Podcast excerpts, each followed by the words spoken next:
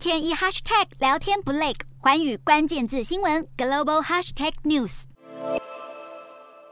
这一节的寰宇大话题要来关注到的是电子支付。那么电子支付在全球盛行，许多的国家甚至是准备要废除硬币，进入无现金的社会。那么专家也开始分析了行动支付的浪潮快速兴起。其实关键除了在 Y 世代、Z 世代或是千禧世代，他们现在都是成为了消费主力，以及疫情的推升之外，其实在各国政府政策的加持之下，更是使得数位支付也成为了这一波消费形态转变以及支付趋势的恒星。那我们先来看到台湾的部分，政府其实就是在积极的推动数位支付，要扩大所有的应用场域，不仅是将行动支付列为了重要的施政项目，更是宣示了到了二零二五年的时候，普及率是要达成九成这样的一个目标。那么从二零二一年的振兴五倍券来看的话，其实绑定数的话，当时绑定的人数是高达了将近百万人。那么这个数字更是较二零二零年三倍券成长有三。倍以上，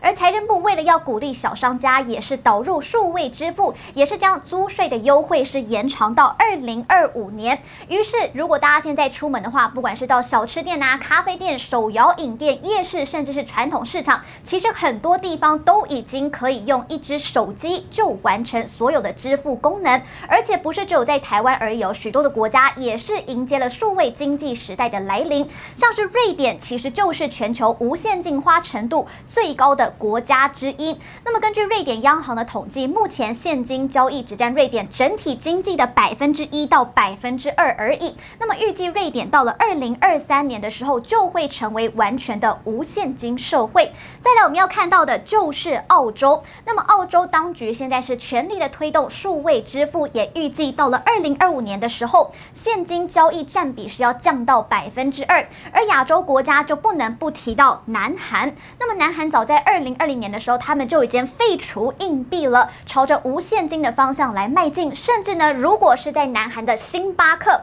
在二零一八年的时候，他们就宣布了全面实施无现金交易。所以，民众如果去买咖啡，是只能够用信用卡或是电子交易，只提供电子支付的机器结账。无人商店在南韩现在也是通通都逐渐成为他们生活的新常态。另外，高度使用电子支付的国家，当然还有中国。目前行动支付的使用率其实已经达到了百分之八十六，而且数位人民币已经在上海啊、深圳等等的地点开始试行。今年更是将这个使用场所扩大到了北京的冬季奥运上，提供给各国参赛的选手来使用。那么这段期间更是缔造了高达二十亿数位人民币的交易流通金额。那么数位支付应用其实未来更会扩及到的商务运用。最近。有一种就是基于去中心化的区块链技术，就是特别的受到了关注。